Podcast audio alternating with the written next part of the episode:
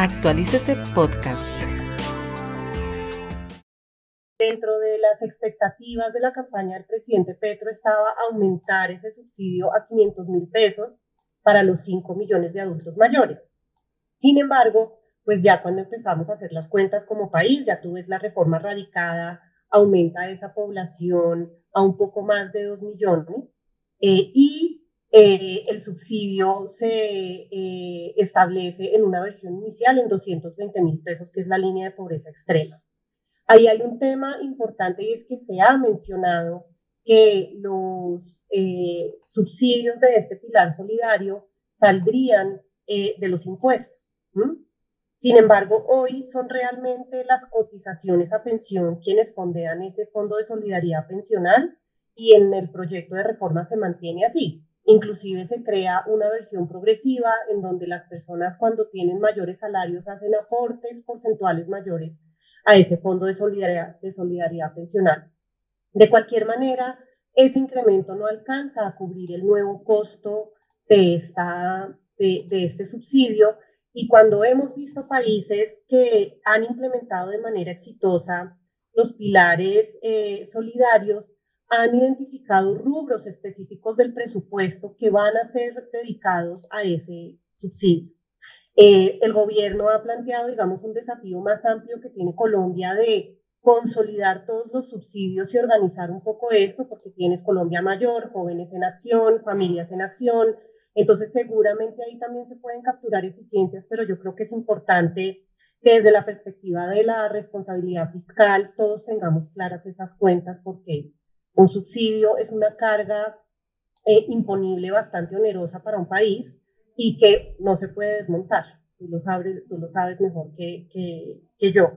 Entonces, eh, ¿cómo garantizamos que ese subsidio sea sostenible en el, largo plazo? Es clave.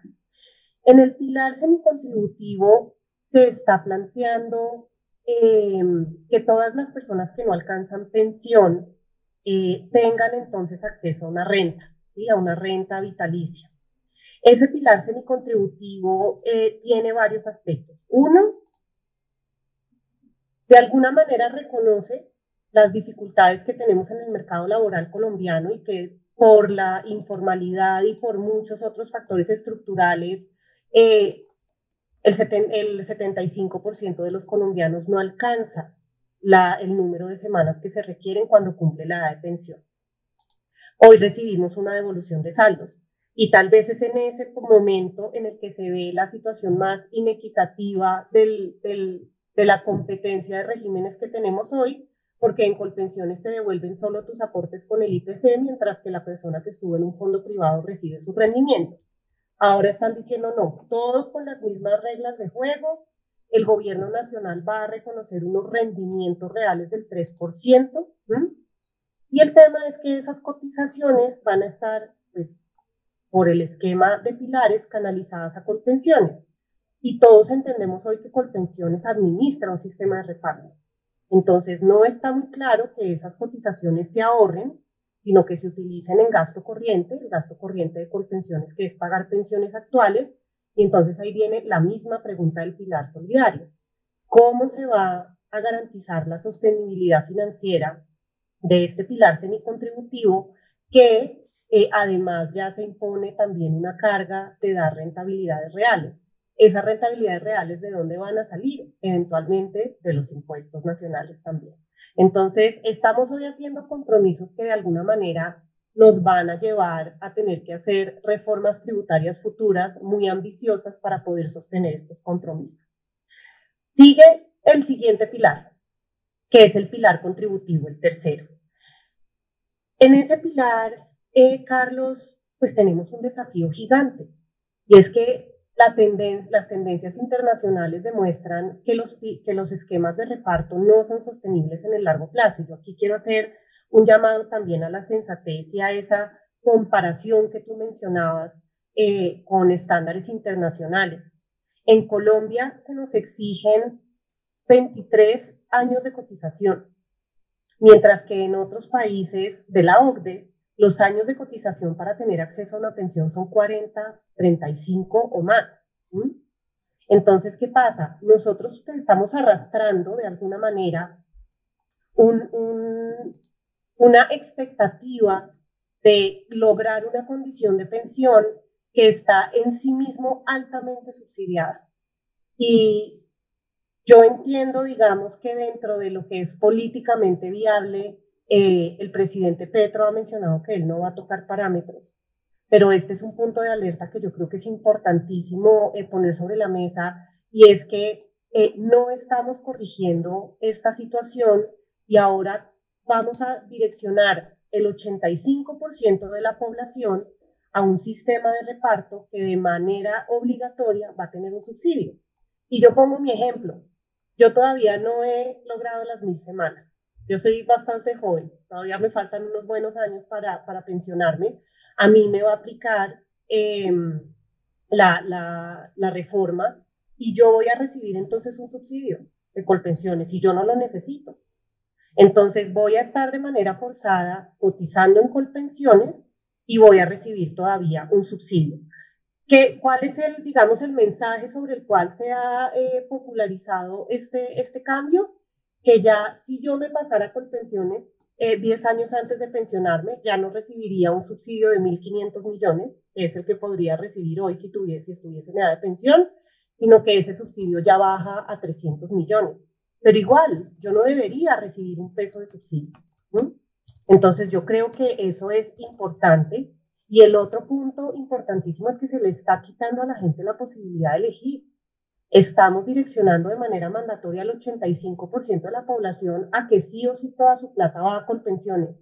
Y a mí esto, pues, en la medida en la que yo entiendo que como país tenemos que ir aprendiendo de cómo hemos ido evolucionando, y que el sistema que tenemos hoy, con todas sus imperfecciones, es mejor que el que había antes de la ley 100, deberíamos pensar en cómo movernos hacia adelante y este sistema pareciera es estarnos devolviendo al 80%, al 85% de la población a lo que había antes de la ley 100. Entonces, hay una preocupación ahí importante de sostenibilidad em, de, de, ese componente de prima media del pilar de contributivo. Eh, en sus cálculos eh, y, durante la, digamos, la, información que hemos ido conociendo y lo que menciona la reforma es que Colpensiones estaría ahorrando los excedentes que recibe. Pero en las mismas cuentas que ha hecho Ricardo Bonilla, que hoy está en la presidencia de FINDETER, demuestra que los flujos actuales no alcanzan para pagar las pensiones actuales. Entonces, ahí nosotros hemos planteado varias preguntas, tanto al Ministerio de Hacienda como al Ministerio del Trabajo, para entender cuáles son las reglas de acumulación de ese fondo y cuáles son las reglas de desacumulación de ese fondo.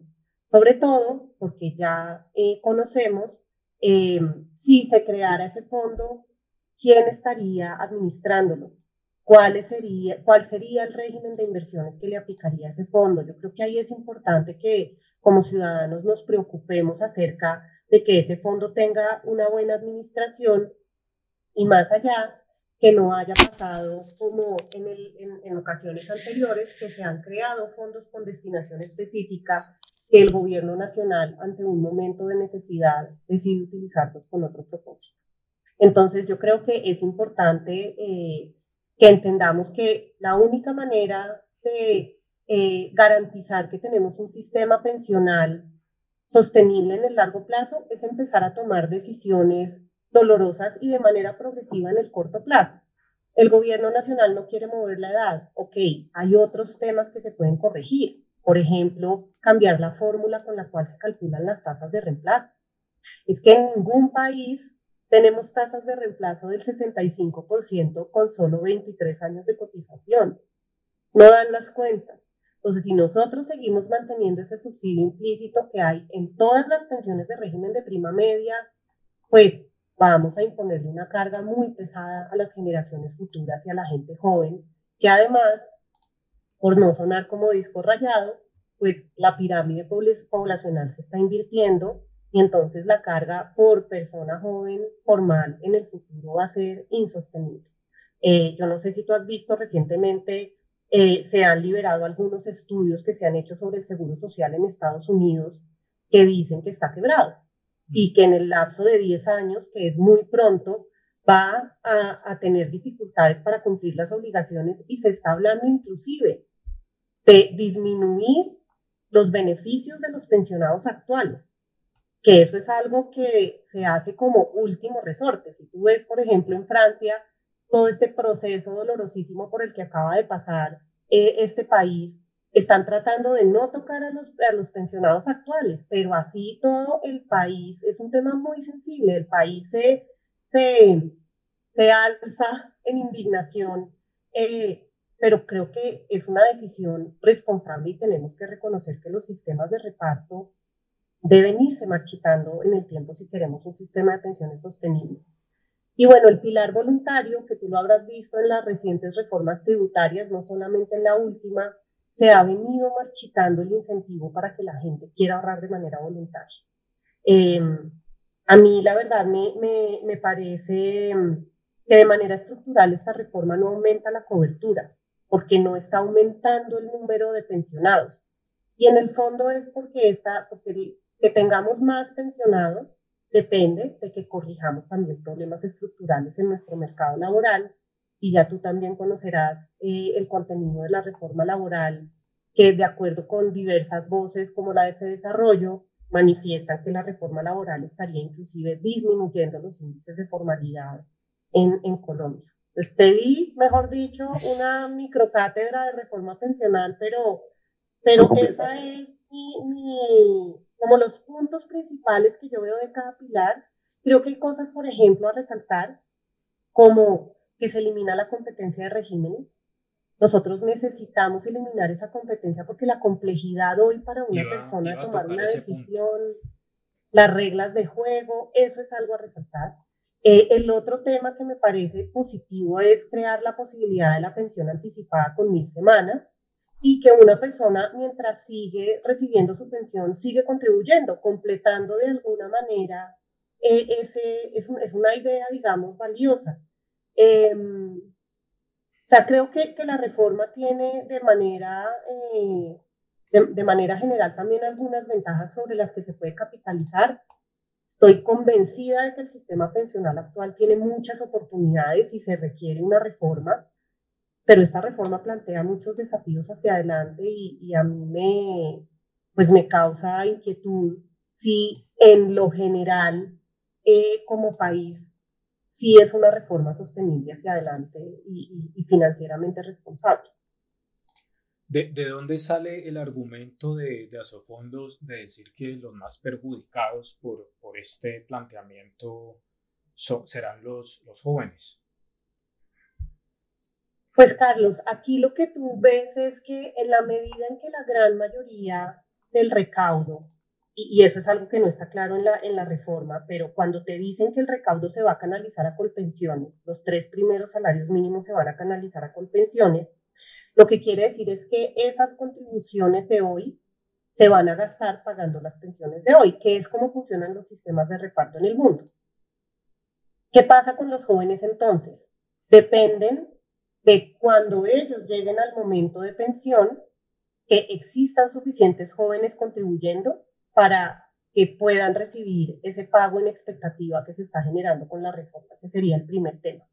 Pero inclusive antes de llegar a la edad de pensión, como te lo mencionaba, eh, la carga que viene por ampliar el sistema de reparto va a tener que, compensar, que compensarse con impuestos.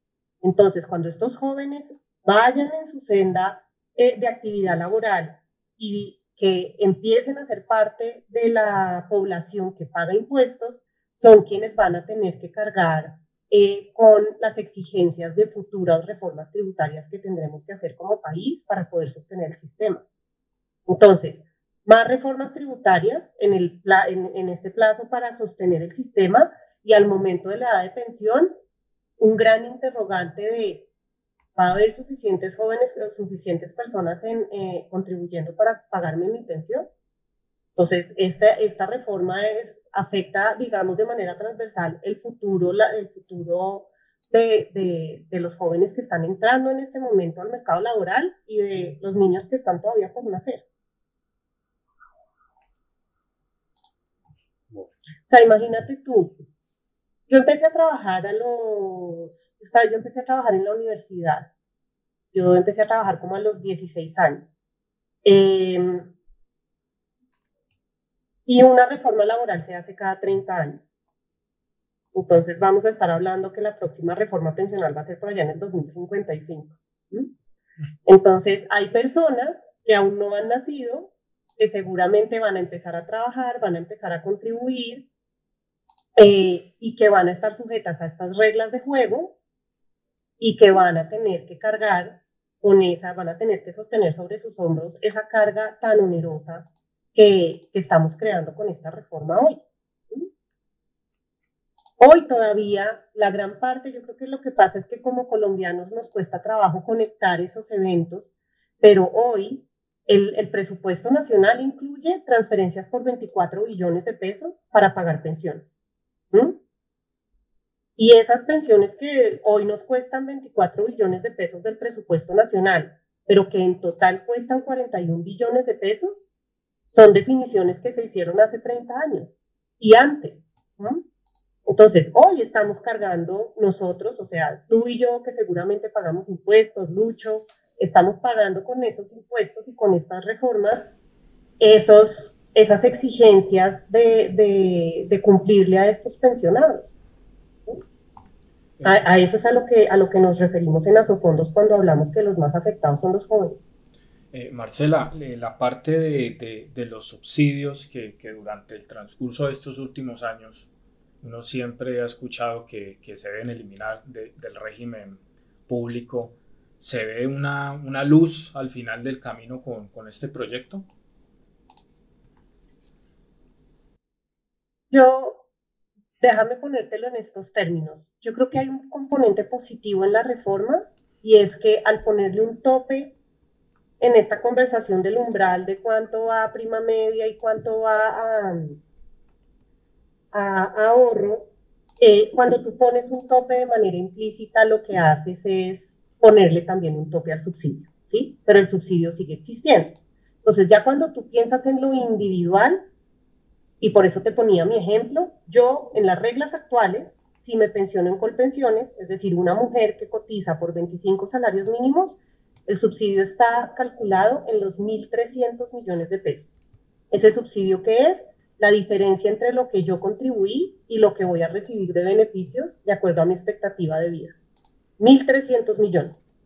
Con el cambio en la reforma, yo recibiría solamente un subsidio por mis contribuciones hasta tres salarios, entonces ese subsidio pasa de 1.300 a 300. ¿Qué es lo que pasa? que quienes hoy reciben ese subsidio muy oneroso son muy pocos, porque son los pocos privilegiados de salarios altos que logran condiciones de pensión. Entonces, cuando tú miras esto en colectivo, yo lo pongo siempre como un P por Q. El Q siendo el número de personas que reciben el beneficio y la P siendo el monto del beneficio. Entonces, hoy el subsidio es altísimo, pero está concentrado en muy pocas personas. Mañana el subsidio va a seguir siendo importante porque 300 millones de pesos es un montón de dinero, pero para un montón de personas. Hoy, mal que bien, tú tienes, con base en el ahorro, pensiones que han sido calculadas, tú escuchas este término que usa mucho Luis Fernando Mejía de desarrollo, pensiones actuarialmente justas. Eso lo que quiere decir es que uno ahorró para el beneficio que va a obtener. Yo, yo le pongo este ejemplo a mis, a mis empleados cuando hablamos de reforma. Yo les digo, muchachos, cuando ustedes quieren hacer algo, que quieren ir de vacaciones, pues si ustedes ahorran para esas vacaciones y lograron ahorrar 5 millones, de pronto les alcanza para irse, no sé, dos semanas a Cartagena, pero no les alcanza para irse para dos semanas para Europa. Entonces, eso es que sean las pensiones actuarialmente justas, que uno está logrando adaptar el beneficio de acuerdo con lo que ahorró. Entonces, en ese sentido, el sistema de prima media, por, la, por el cálculo de pensiones que tiene, las pensiones desde un salario mínimo hoy están subsidiadas, todas. Entonces, no estamos corrigiendo eso. Entonces, sí, es popular decir que ya las personas de salarios altos no van a recibir esos subsidios tan onerosos, que es lo más regresivo que tiene nuestro sistema pensional Es una locura que nosotros nos gastemos hoy la plata de las personas de un salario mínimo pagando pensiones de 15. Eso es una locura y eso hay que corregir. Pero en contraposición, estamos subsidiando a toda la población hasta tres salarios mínimos. Y el P por Q de la reforma es más alto que el P por Q del status quo. Lo que no quiere decir que el status quo no necesite corregirse. Pero la propuesta de la reforma también debería pensar en, en cómo empezamos a cerrar esa llave y empezamos a pensar de manera, a mí me encantaría que estuviésemos hablando de cómo mejoramos la productividad en Colombia, porque mejor productividad mejora los salarios, cómo mejoramos la formalidad, porque más contribuciones hacen más sostenible este sistema en el largo plazo. O sea, yo, imagínate que acá ellos están abriendo la puerta en la reforma para que las aseguradoras, las fiduciarias puedan entrar a este sistema.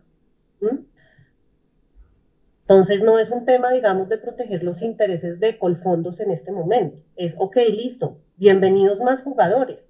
Pero si el monto del ahorro que vamos a tener para administrar se va a ir marchitando en el tiempo, ¿quién va a querer hacer todas las inversiones que requiere y las exigencias de capital que tiene una AFP para participar en este sistema? Si bajo las reglas actuales lo que hemos visto es una consolidación de la industria y quedamos cuatro jugadores. Entonces, yo creo que sí, si nosotros logramos imaginarnos como país un sistema pensado en el ahorro y un sistema que parte de la base de que vamos a tener una Colombia más productiva, con mejores empleos y mejores salarios, esa es la conversación interesante, no ver cómo canalizamos y, tenemos que abordar una dificultad actual, que tenemos 5 millones de adultos mayores que no tienen un ingreso en la vejez, estoy de acuerdo con eso, em, pero de manera estructural no estamos abordando los temas, eh, los pilares, la causa raíz de, la, de la falta de sostenibilidad del sistema. No, Marcela, pues muchísimas gracias por, por esta oportunidad, por, por estos minutos que, que tuviste pues con, conmigo, con, con Actualices también, muy amable. Actualícese Podcast.